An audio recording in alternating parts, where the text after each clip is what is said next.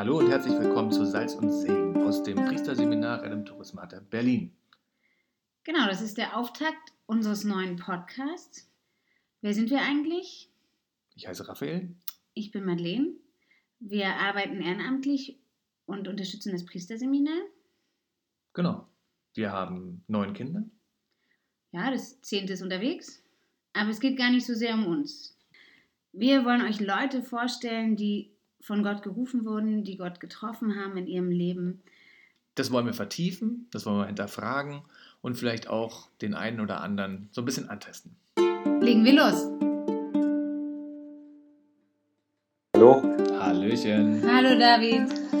Hallo, guten Abend. Guten Na, lebt ihr noch? Wir leben noch, ja. Was ist mit dir?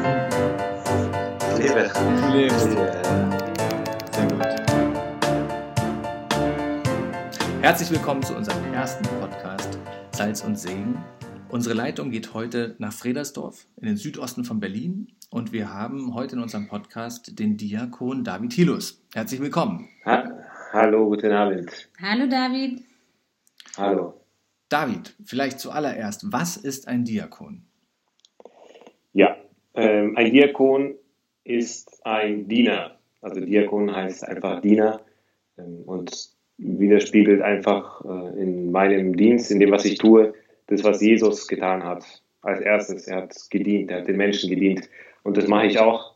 Ähm, das ist ein Amt in der katholischen Kirche. Dazu wurde ich geweiht vom Bischof, also auch beauftragt, geweiht. Das heißt, ich bin das mit Leib und Seele und ich diene der Gemeinde, den Menschen hier, in den Gemeinden, wo ich bin, indem ich zum Beispiel die Bibel auslege, indem ich ihnen sage, was das vielleicht ganz konkret für uns, für unseren Alltag bedeuten kann, indem ich ihnen in der Liturgie auch helfe, indem ich taufe, beerdige. Genau. Vielen Dank, David, dass du dir die Zeit genommen hast. Vielleicht stellst du dich mal ganz kurz vor, dass unsere Hörer mal wissen, mit wem sie es hier zu tun haben.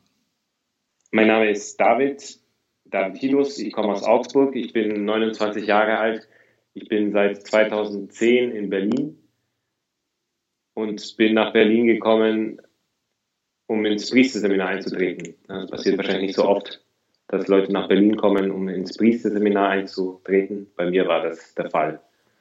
Ich habe äh, noch vier Geschwister, meine Familie, meine Eltern wohnen immer noch in Augsburg, kommen ursprünglich aus Polen. Ja, Die Situation hat sich ja jetzt komplett geändert. Wir wollten eigentlich mit dir im Priesterseminar sitzen, ähm, ganz gemütlich ähm, reden.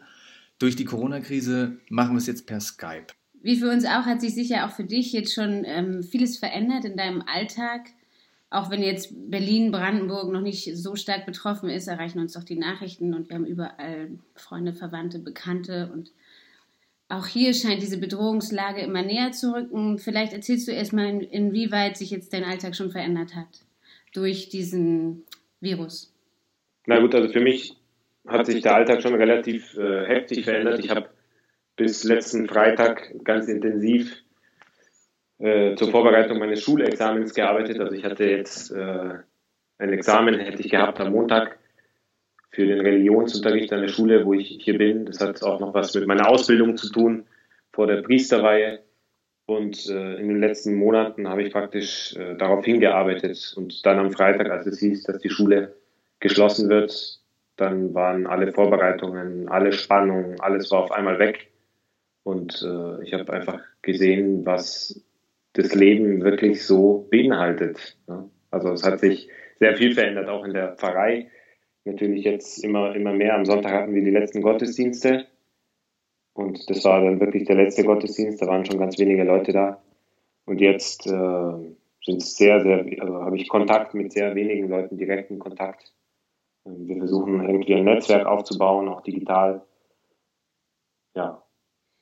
Und ähm, wie ist es, ähm, erhältst du vielleicht irgendwie schon Anrufe oder kommen Leute zu dir? Weil, also wir alle stehen ja irgendwie jetzt vor dieser Situation, diese Krankheit, die uns in irgendeiner Form bedroht. Die Leute, die einsam sind, die Quarantäne, ähm, die, auch die jetzt die Freiwillige schon, in die wir uns alle begeben sollen, oder wirtschaftliche Nöte, Existenzängste, die Oma, die nicht mehr besucht werden soll. Wir alle sehen uns irgendwie als bedroht und in Gefahr. Ähm, erreichen dich da schon irgendwie Anfragen? Bist du seelsorgerisch da gefordert? Wir versuchen in der Pfarrei jetzt einfach den Kontakt nicht abbrechen zu lassen über die neuen Medien zum Beispiel. Wir haben einen Instagram-Account schon davor gehabt und das kommt uns jetzt zugute, weil wir die Leute weiterhin erreichen können und Impulse geben können und äh, auch versuchen können, dass äh, wir einen Ka Kanal aufbauen, der irgendwie in beide Richtungen geht. Äh, der Pfarrer hat auch schon sehr viele ältere äh, Personen aus der Pfarrei angerufen, um zu fragen, wie es ihnen geht, ob sie was brauchen und so. Ich denke, wir sind noch jetzt sehr am Anfang, aber auf alle Fälle glaube ich, dass es sehr, sehr wichtig ist, dass wir auch unsere Nähe zeigen, ja, die Nähe der Kirche, ja, dass, wir, dass wir jetzt zusammenstehen. Weil die Kirche eben nicht nur ein Gebäude aus Steinen ist, das jetzt geschlossen hat, sondern mehr ist als das. Also das, was, was wir so wahrnehmen in unserem Bekanntenkreis, sind jetzt auch ähm, Leute, die sagen, ja, eigentlich die Quarantäne oder so mit den Kindern ähm, zu Hause zu sein und so. Ist, das Schlimmste ist ähm, dieses Gefühl, dass, dass auch die Kirche nicht mehr präsent ist. Ne? Jeder ist irgendwie auf sich allein gestellt, auch ähm, allein die Beziehung zu Christus zu suchen, zu beten. Du hast jetzt schon ähm, ein bisschen gesagt, was ihr versucht, ja, auch irgendwie ähm, im Internet, Social Media Kanäle zu aktivieren und so. Aber was ähm, ist inhaltlich? Was sagst du diesen Leuten inhaltlich? Da kommt ein Virus, stellt alles auf den Kopf, bringt diese Ängste hoch, eben und Sorgen. Und wie antwortest du? Wie antwortet die Kirche? Ähm, welche Hilfe hat der Christ? Also ich muss sagen, dass ich mit angesichts dieser Krise, dieses Virus, bin ich auch nur ein Mensch. Also ich habe die gleichen Gefühle wahrscheinlich, die gleichen Ängste, die gleichen Sorgen, auch meine Familie und meine Eltern zum Beispiel jetzt auch. Ähm, die, was ich, ich wüsste nicht, wie ich reagiere, wenn sie jetzt äh, krank werden würden. Jemand aus meiner Familie, jemand aus meinem, aus meinem Verwandtschaftskreis in Polen wo ich dann nicht mal hinfahren könnte. Ja? Also ich, ich spüre auch diese Hilflosigkeit irgendwie. Ja? Und diese, diese Schreckensszenarien sind auch vor meinem Auge oft öfter. Ja? Aber ich denke, das ist eben auch eine Versuchung. Ja? Das heißt, das ist etwas, ähm, was eben, ja, äh, das ist ja genau das, der Inhalt unseres Glaubens. Ja? Also es ist ja nicht etwas, was jetzt auf einmal auftaucht in, mit dem Virus, sondern ich glaube, dass es uns jetzt einfach ganz besonders bewusst wird. Und zwar, dass wir als Menschen einfach nicht das Leben kontrollieren können, dass uns das Leben geschenkt worden ist und dass wir eine Antwort brauchen, eine Antwort auf den Sinn des Lebens, auf, auf, auf die letzte Frage, auf diese Furcht, die wir immer haben, ja? egal ob Coronavirus, nicht Coronavirus, äh, diese Furcht ist ja immer da, diese Furcht vor dem Tod. Und äh, die, der Inhalt, das, was ich Ihnen antworten kann, ist das, was ich selber jeden Tag brauche. Ich brauche, ich brauche das selber jeden Tag, dass mir jemand sagt, dass dieser Tod durchbrochen worden ist. Und jetzt genauso in dieser Corona-Krise, für mich gilt das Gleiche. Ich brauche auch diese, ähm, ich, ich merke auch die, die, das, das, das Fehlen des Leibes von, von Personen, die, die, mir, die mich da auch immer wieder ermutigen jetzt ähm, diese, auch vor allem diese, diese Bilder aus Italien, auch diese Bestimmungen, ja, dass du, ähm, wenn die Krankenhäuser voll sind, darfst du nur noch alleine rein, ja, also die Kranken werden abgegeben und keiner weiß und sozusagen letzten Endes fokussiert sich dann alles auf, man, man stirbt alleine, ja, du bist alleine. Und auch die Alten, die wir jetzt nicht besuchen oder pflegen können, die, ähm, den Trost, den wir nicht geben können, auch diese Nähe oder auch noch ein Wort, ich weiß nicht, wahrscheinlich sogar auch eine Krankensalbung. Ne? Das ist ähm, in Italien jetzt wo, oder in Spanien, wo die Situation so ernst ist und was vielleicht auch zu uns kommt. Was sagst du diesen Menschen, vielleicht auch den Alten, ja, die Angst haben, alleine zu sterben?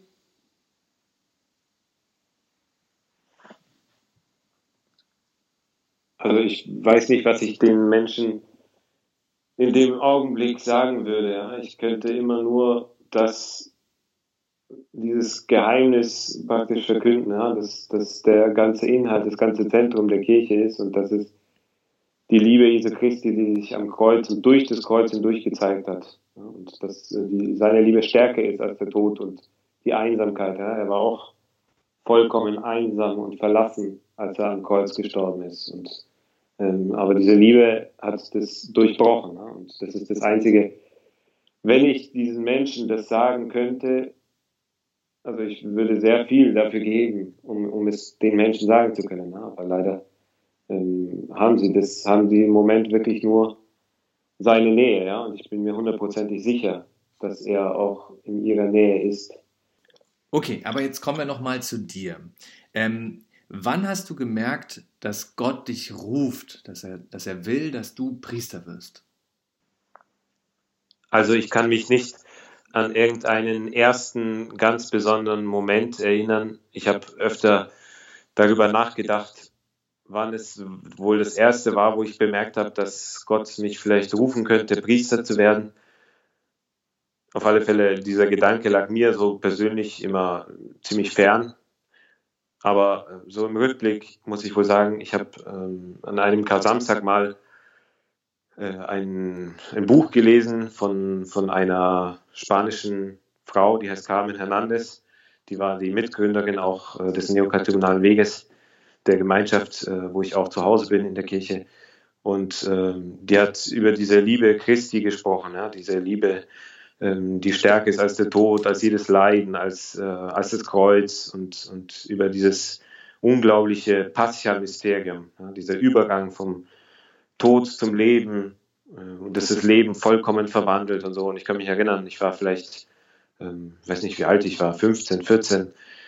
Ich habe äh, in dem Moment wollte ich einfach aufbrechen und, und diese Liebe verkünden. Ja? Und ich wusste nicht genau, was das, was das war, warum und, und so. Ja, ich konnte nicht viel damit anfangen. Ich habe das erst später dann genauer verstanden.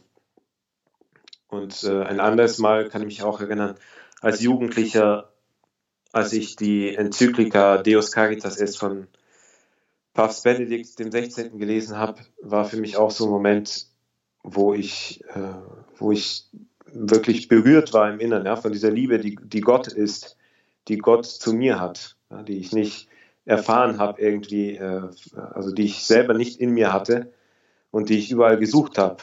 Diese, diese Sehnsucht, ja, die, die in mir war und diese Unruhe. Und äh, da hat jemand geschrieben, es gibt ein Ziel von dieser Sehnsucht. Und dann äh, für mich war irgendwie in dem Moment klar, da kam, es kam so dieser Gedanke, dass für mich persönlich, also für meine Person, sich das ausdrückt im Priestertum, ja, im Priestersein. Und äh, ich wusste in dem Moment wirklich nicht, woher dieser Gedanke kam und was das sollte und habe das auch sehr tief vergraben, weil das nicht meinem Interesse entsprach. Und sag mal, äh, wenn ich mal fragen darf, wie alt warst du da, als du diese Enzyklika gelesen hast? Ich glaube, die Enzyklika kam 2005 raus das war die erste Enzyklika von, oder die erste oder die zweite Enzyklika von äh, Benedikt XVI. Also ich war 15. 15, wow. Okay. Okay. Und äh, wie ist das dann dazu gekommen, dass du plötzlich im Priesterseminar gelandet bist? Du bist also ja nicht mit 15 ins Priesterseminar ähm, eingetreten, oder? Nee, mit 15 war ich noch nicht, mit, nicht im Priesterseminar, da habe ich noch lange nicht daran gedacht. Ähm, und so plötzlich ging das auch nicht. Ähm, also ich habe ähm, ziemlich viel dafür getan, nicht im Priesterseminar zu landen. Ich habe äh, noch einen älteren Bruder, der schon ins Priesterseminar eingetreten ist. Da war ich elf. Auch mein Vater war eine Zeit lang im Priesterseminar. Und äh, ich hatte praktisch überhaupt nie den Gedanken daran verschwendet, dass ich noch ins Priesterseminar gehen sollte, könnte, wollte. Und deswegen ähm, habe ich daran nicht gedacht. Die ganze Wucht der Frage nach der Berufung oder nach dem, was Gott wirklich für mich will, kam für mich dann zurück, als ich ungefähr 18 war, sehr verliebt in ein Mädchen und äh, ja, ich dachte schon über die Zukunft nach, äh, heiraten, was es heißt, Kinder zu kriegen. Und äh, in dem Moment kam mir dann aber wirklich nochmal die, die Frage, ja, was will Gott wirklich für mein Leben ja, und habe ähm, dann auch stärker darüber nachgedacht. Aber es kam immer wieder diese Unruhe, diese Frage oder was heißt mehr, diese, diese Gewissheit, ja, wurde zu einer Gewissheit nach und nach, dass Gott will, dass ich Priester werde. Und dann bin ich ähm, 2010 habe ich mich dann äh, bereit erklärt bei einem Treffen mit ähm, nach, nach einem Treffen mit Benedikt XVI. in Fatima, nach einer Pilgerfahrt, habe ich mich dann bereit erklärt, ähm, bei einem Berufungstreffen, ja, wo es um die Frage der Berufung geht, habe ich mich bereit erklärt, eben ins Priesterseminar einzutreten und habe gesagt, okay, wenn, wenn Gott es will, dann, dann soll er es machen.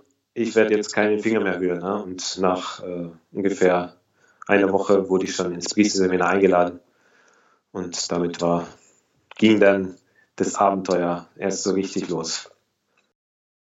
Aber wie sah das jetzt konkret aus? Also du warst mit dem Abitur fertig, ähm, du warst verliebt und auf einmal hast du aber trotzdem irgendwie gemerkt, dich zieht irgendwas. Wie äh, beschreib das mal bitte. Ich war mit dem Abitur fertig und habe dann angefangen, Germanistik und Geschichte zu studieren. Ich wusste ganz lange nicht, was ich machen sollte mit meinem Leben. Ich hatte so eine so eine tiefe innere Leere gespürt, ja, schon schon schon länger, ja, und schon auch als Kind äh, immer wieder ähm, und wusste wirklich nicht mehr, was Gott von mir will oder was ich in diesem Leben überhaupt soll oder wie ich ähm, all dem entsprechen sollte, was ich für Vorstellungen hatte ja? oder ähm, den, die, den Vorstellungen meiner Eltern gegenüber, wo ich dachte, dass sie ähm, Vorstellungen hatten, wie ich zu sein habe. Ja? Und vor allem aber eben meinen persönlichen, eigenen, großen Vorstellungen und Ansprüchen mir selbst gegenüber, den anderen gegenüber. Und das war eine unglaubliche Unfreiheit, ja, in, der ich, in der ich gelebt habe. Ja, und immer auf der Suche, immer auf der Suche nach, nach, äh, nach Glück im Endeffekt. Ja, und immer in dieser Unruhe, ähm, den anderen eben entsprechen zu müssen und so. Und ähm, das kam alles so geballt auf mich in dieser Zeit hinab jetzt kommt, was der nächste Schritt ist, was aus meinem Leben wird und wo ich mich überhaupt festhalten kann.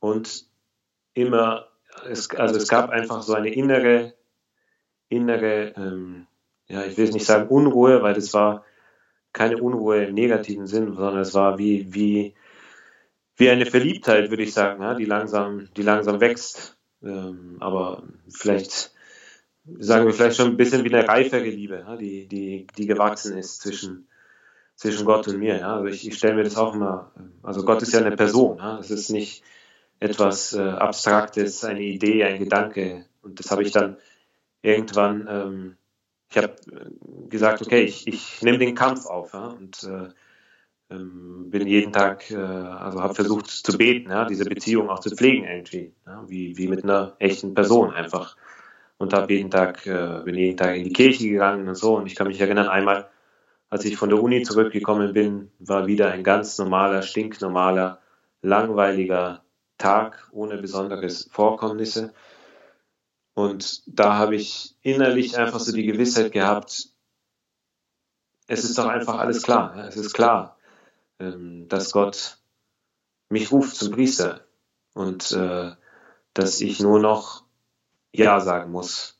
Und das war so eine innere Gewissheit, ja, dass das, was mir immer wieder gesagt worden ist, Gott ist die Liebe und Gott macht alles gut und äh, mein Leben ist in Gottes Händen und so, das, was für mich bis dahin fast nur Theorie war, die ich immer nur abgenickt habe, war in dem Moment irgendwie äh, greifbar. Ja? Ich konnte sagen, okay, das ist so.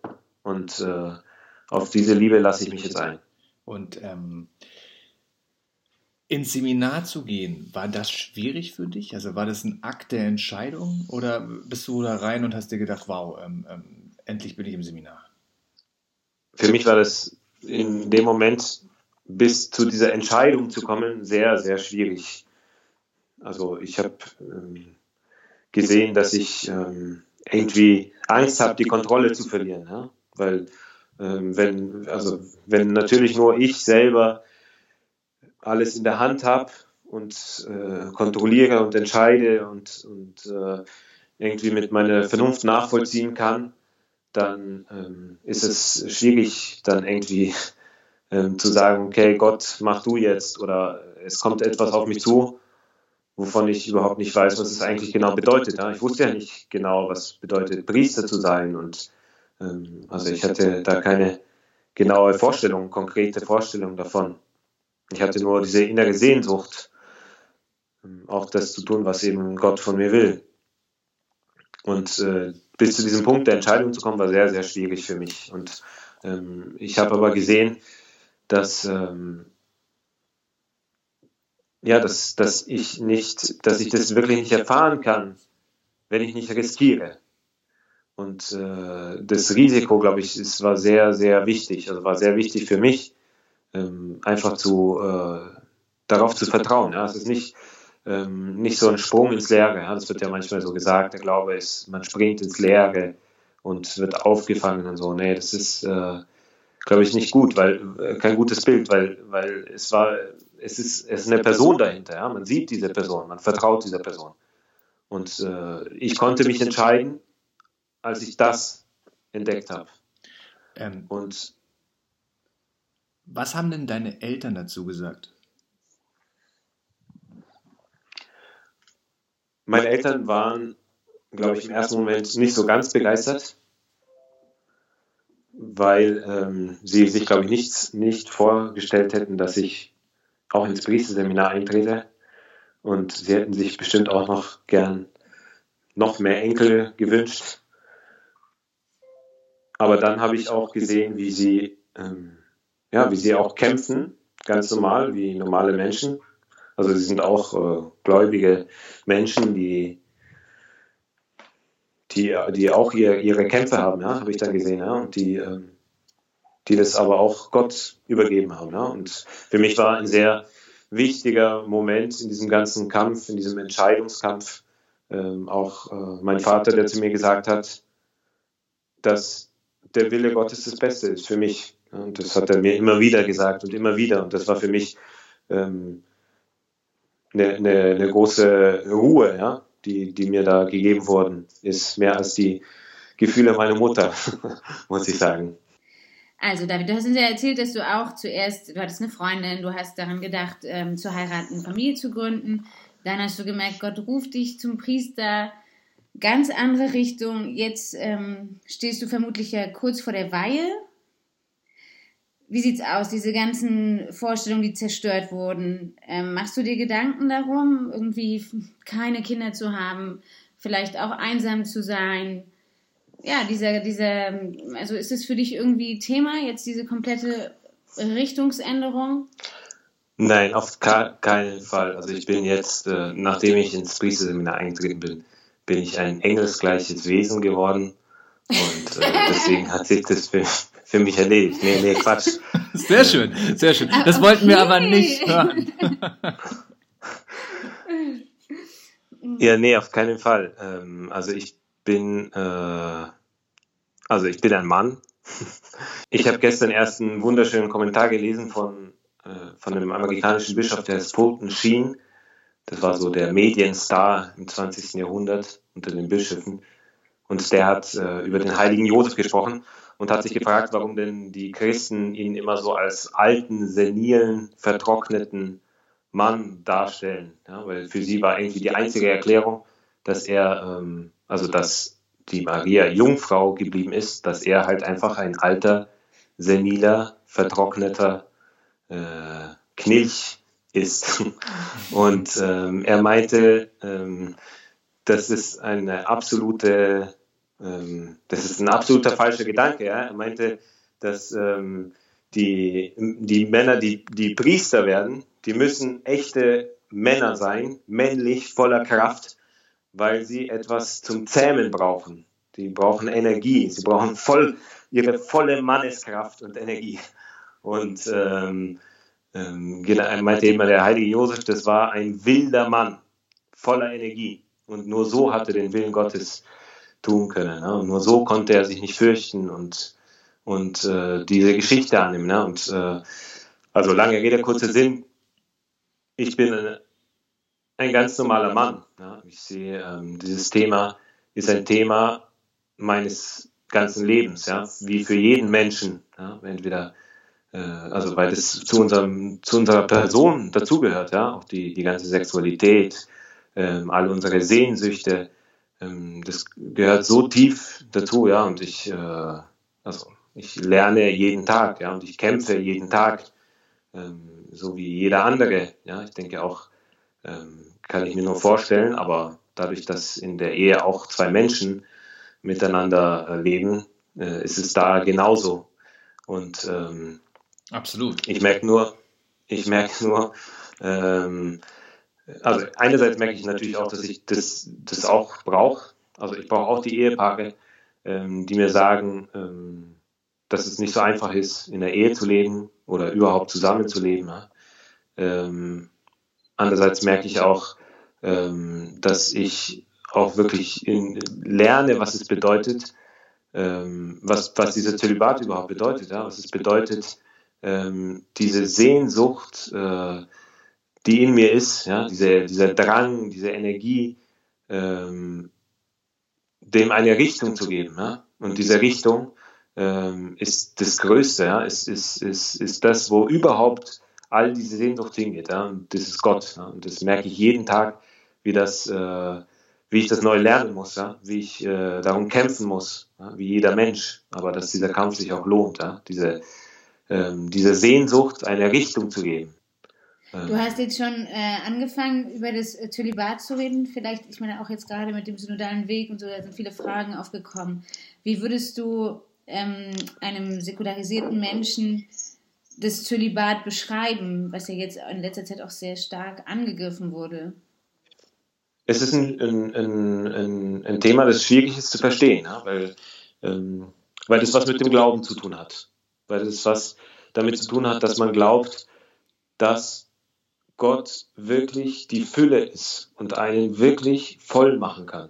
Und ähm, ähm, dann sage ich immer, ja, das Zölibat ist ähm, natürlich hat es praktische Gründe auch, ja, man kann sich ganz und gar hingeben für seine Gemeinde, man kann immer da sein.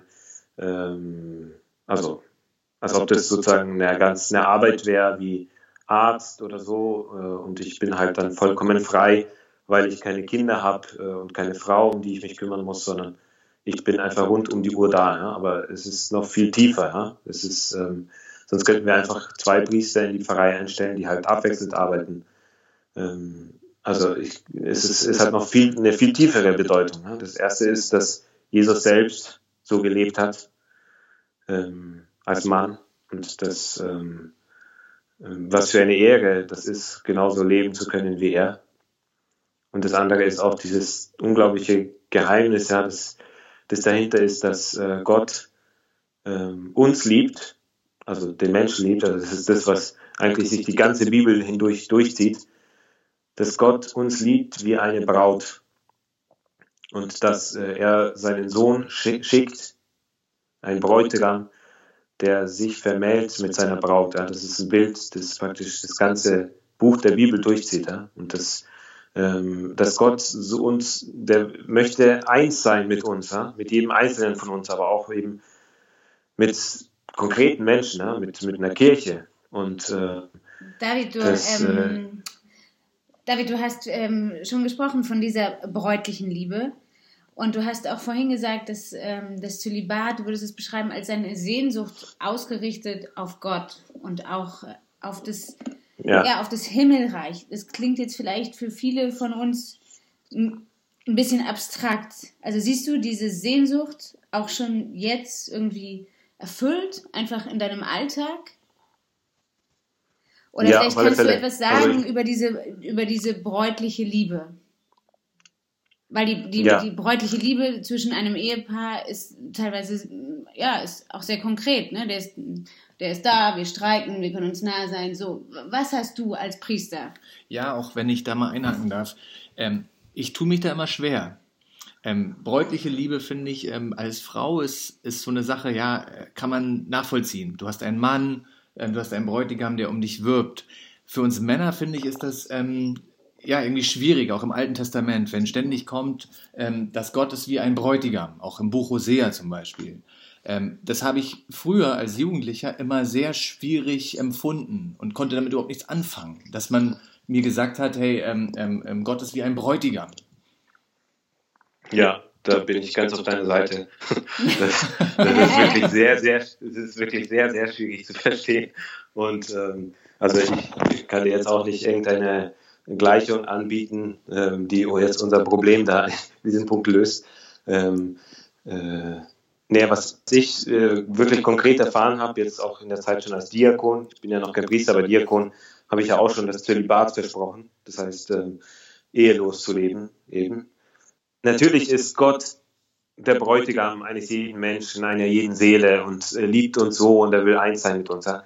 Aber ich kann als Diakon, als Priester im Zölibat repräsentiere ich oder habe ich in mir diesen Bräutigam selbst, der seine Braut liebt, ja, die Kirche, und der ähm, alles für sie geben möchte. Und in der Liturgie zum Beispiel kommt ja genau das zum Ausdruck, dass der Bräutigam Christus dasteht und alles für diese Frau sich selbst ganz gibt. Ja, wenn er am Altar steht und sagt, das ist mein Leib. Ähm, das, ist, äh, das, ist, das ist diese äh, bräutliche Liebe, die Liebe des Bräutigams. Ja, und diese Liebe des Bräutigams, das meine ich. Und das ähm, kann ich jetzt nur erahnen. Ja? Ich merke schon, muss ich wirklich sagen, auch ähm, in der Form, wie ich jetzt schon dienen kann, ja, den Menschen ganz konkret auch nahe sein kann, ja, mit, mit dem Wort, ähm, auch in tätiger Liebe, ja, ähm, in Besuchen. Du wurdest vor einem Jahr zum Diakon geweiht, oder? Ja. Was hat sich mit der Weihe geändert? Also du wurdest geweiht und ähm, gibt es eine Änderung, die du uns mitteilen kannst? Also die größte Änderung für mich ist ganz einfach, dass ich sehe hundertprozentig, dass ich an dem Ort bin, an dem Gott mich haben will. Ich meine, das ist jetzt nicht nur lokal, ähm, auch wenn ich das auch sehe, ja, dass, ähm, dass es kein Zufall ist, dass ich ausgerechnet hier in ähm, Petershagen und in Hoppegarten und Strausberg und Atlantsberg ähm, in diesen Dörfern, von denen ich noch nie was in meinem Leben gehört hatte, ähm, dass ich genau ausgerechnet hier bin. Ähm, aber ich sehe einfach wirklich tief innerlich, dass ich immer mehr der werden kann, der ich bin. Wann ist denn die Priesterweihe geplant? Naja, also die Priesterweihe ist bis jetzt auf den 13. Juni geplant. Ich weiß jetzt nicht, wie sich das jetzt noch ändern wird. Das, äh, da sitzen wir alle jetzt im selben Boot. Ja? Wir hm. warten, wie sich das, die Sache entwickelt mit dem Virus. Ähm, wenn ich das jetzt richtig verstanden habe, dann ist ja echt schon total tote Hose. Und es wird sich ja auch so schnell gar nicht ändern. Wie geht es denn dann weiter für dich? Das ist eine sehr gute Frage. Also ähm, ich, äh, ich weiß nicht, also ich glaube, dass jetzt ist so wirklich so eine, also für mich war diese, diese Corona-Krise, also ganz, ist jetzt ganz persönlich, ja. ja. Das äh, für mich hat sich, also haben sich sehr viele Pläne, also was die kommende Zeit betrifft, in Luft aufgelöst. Ähm, und deswegen war das für mich jetzt schon sehr eine große Einladung, ähm, also ganz persönlich, ähm, wirklich diese Beziehung zu suchen. Ja? Und dass es auch wirklich äh, sehr schwer ist. Also für mich zurzeit wirklich sehr schwer, weil das wirklich eine Wüstenzeit ist, ja? in, in der Einsamkeit Gott zu suchen und äh, nicht, mich nicht abzulenken ja? mit, mit Arbeit, mit Tun, mit Machen, ähm, sondern eben erstmal das Sein zu suchen. Ja? Das, dem, das Handeln folgt dem Sein und dann eben auch äh, zu fragen, wirklich, was will das, was man als Christ ja eigentlich immer äh, fragen sollte, ja? oder was eigentlich der tägliche Kampf ist. Was will Gott heute von mir? Was soll ich heute machen? Soll ich heute beten für die Gemeinde? Soll ich heute ähm, dem Pfarrer helfen in irgendwas, ja? dass er mehr Zeit hat für andere Dinge? Soll ich heute ähm, im Internet sitzen den ganzen Tag und äh, irgendwas suchen, wie man äh, praktisch ein Netzwerk aufbaut? Soll ich äh, irgendwo hingehen, ja, wo die Leute sind, die ähm, ja, das sind so für mich die Fragen, ähm, die, auf die ich keine Antwort habe zurzeit. Also ich warte darauf, dass Gott mir hilft, auch äh, da eine Antwort zu sehen, was äh, jeden Tag, ja, was will Gott heute von mir? Also ich habe heute auch sehr viel an die äh, Obdachlosen gedacht, zum Beispiel in, in Berlin. Ich bin, ich bin, ja auch öfter in Berlin gewesen in der letzten, also das gehört auch immer zu meiner Woche dazu, dass ich mehrere Mal in der Woche in Berlin bin, an den U-Bahn-Stationen und so. Also wenn ich mit den Öffentlichen reinfahre, hatte ich schon so äh, ein paar, ja, ich will jetzt nicht sagen Freunde, aber ich, bekannte Gesichter, ja, unter den Obdachlosen, ja, denen ich auch immer was geben konnte und so. Ähm, und jetzt äh, frage ich mich schon, ja, was wird aus all denen, wenn da keiner mehr ist und alle, ähm, alle Essensausgaben zumachen? Ich habe mir hier gedacht, was ist denn hier in der Gegend? Hier sieht man nicht so viele Obdachlose, ja, die sind alle in den Städten. Ähm, aber das sind so Fragen, die ich habe. Ja, wie, wie kann, was, was soll ich tun? Ja, was, ähm, was soll ich tun? Soll ich, wie kann ich mich hingeben? Ja, das ist der Punkt. Wie kann ich mich hingeben? Weil das ist das, was mein, mein Dienst ist, mich hinzugeben für die anderen. Und äh, genau, das ist so der Kampf, in dem ich gerade stehe. Für uns ist es ähnlich, weil. Ähm, Einerseits ja, genau. Ja, bloß wir haben halt, wir müssen einen Rhythmus fahren mit dieser Riesenfamilie. Ähm, und zum Beispiel wir stellen fest, dass das Gebet uns Struktur gibt. Also wir beten jetzt mehr als früher, aber auch, weil es uns, ähm, weil wir ohne Gebet würden wir, glaube ich, total ähm, auseinanderlaufen. Ja. ja. Na, auch keinen Halt haben, ne? Irgendwie mit diesen, ja, also auch was du sagst, ist alles so ungewiss, wie geht es denn jetzt weiter? Und irgendwie Ganz genau. Und damit man nicht nur irgendwie streitet oder so die Kinder nicht nur durchdrehen, ähm, brauchen wir auch, auch die, die ganze Informationsflut, ne, die ja auch, ähm, also ich entdecke auch, das mh, hm, hat auch neulich jemand gesagt, ähm, das ist ja eigentlich, also eigentlich fast alles, was zurzeit passiert, ist ja nicht anders als sonst auch immer. Also es gibt eine riesen Informationsflut, die auf uns einbricht. Es gibt, äh, wir haben nichts in der Hand. Ähm, wir wissen nicht, was morgen kommt. Ähm, das ist ja etwas, was eigentlich zu jeder Zeit gilt. Wir wissen nicht, ob wir morgen sterben werden oder nicht. Ähm, aber das Bewusstsein jetzt, dass das eben wirklich so ist, ähm, also das, äh, glaube ich, ist, also kann uns auch sehr helfen. Ja. Ja, ich weiß nicht, also was, was du siehst, aber wie, also ich merke zum Beispiel auch hier, hat auch schöne Seiten, ne? Bist nur, ähm, also wir haben jetzt auch das Privileg, dass wir unsere Lieben quasi alle um uns haben, äh, dass du dich nicht mehr so viel zerstreuen kannst, was auch schön ist, ne? Kein, kein Sportverein, kein äh, Shopping, keine Flucht, keine so, ne? Das ja. ist eine Fokussierung, ne? eine auf Fokussierung, die Kernfamilie, ja. so wie sie noch nie eigentlich stattgefunden hat. Weil wenn wir zum Beispiel ähm, Urlaub haben, ähm, wenn die Familie Ferien hat, ich aus dem Job draußen bin und wir irgendwie was zusammen machen, dann ist es trotzdem anders. Ne? Also es, du bist nicht so, dadurch, dass du so ein intensives Leben hast hier drin, also ich meine, wir haben einen Garten, das ist auch ähm, ähm, eine Entlastung, aber halt, du, du es konzentriert sich jetzt alles ähm, in der Familie. Ja, auch ja. im Urlaub haben alle irgendwie Erwartungen, ne? sich zu erholen oder Spaß zu haben oder so. Und wir stehen auch jeden Tag irgendwie vor dieser Frage, okay, ähm, was will Gott von uns heute? Ja, wie, ja. wie machen wir den Tag heute irgendwie? Ja. Genau. Es gibt jetzt schon ganz viele ähm, Ratgeber und Tipps im Internet, wie man diese Zeit übersteht. Ja? Ähm, und es ist, äh, also ich, das mit der Zerstreuung zum Beispiel, muss ich wirklich, also da habe ich bis jetzt das Gegenteil erfahren. Ja? Also ich merke irgendwie, die Zerstreuung, ähm, also die Gefahr der Zerstreuung ist, ist äh, unglaublich riesig. Ja? Also zumindest wenn man, wenn man alleine ist. Ja? Ich weiß nicht, wie es den ganzen Leuten geht, die in Quarantäne sind. Ähm, also die wirklich auch ganz alleine sind. Ähm, also die, die Gefahr der Zerstreuung ist riesig, ja, weil wenn man ähm, auf einmal alleine mit sich selber ist. Ja, aber umso mehr muss die Kirche ist. reagieren. Also genau, es muss auch kommen. Dann, es kann nicht sein, dass irgendwie nur die äh, Pornoanbieter alles umsonst auf den Markt schmeißen und die Kirche schweigt. Also ganz genau, ganz genau.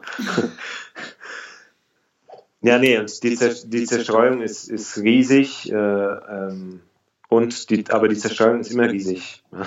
Also das ist, äh, das ist ganz einfach der Punkt. Es, es, gibt, es wird bestimmt riesen, äh, weiß ich nicht, verhaltenspsychologische Studien danach geben, ja, nach, diesem, äh, nach dieser ganzen Krise. Ähm, und ich glaube, ähm, dass es wahrscheinlich auch unglaubliche neue geistliche Literatur geben wird. Ja, so wie Arzt, die, die Wüstenväter der Corona-Zeit, ja, die, die dann irgendwie so die, die Weisheit ja, des, des innerlichen Lebens neu, neu schreiben werden. Glaube ich schon. Ja? Also ich habe jetzt, ich habe eine, eine, eine Bekannte, eine, eine, eine aus meiner Gemeinschaft zu Hause, die ähm, hat mich jetzt gebeten, Tagebuch zu führen, äh, weil sie das äh, braucht für glaub, ethnologische Studien oder so, ne? ähm, die sie macht für die Universität, weil das einfach schon.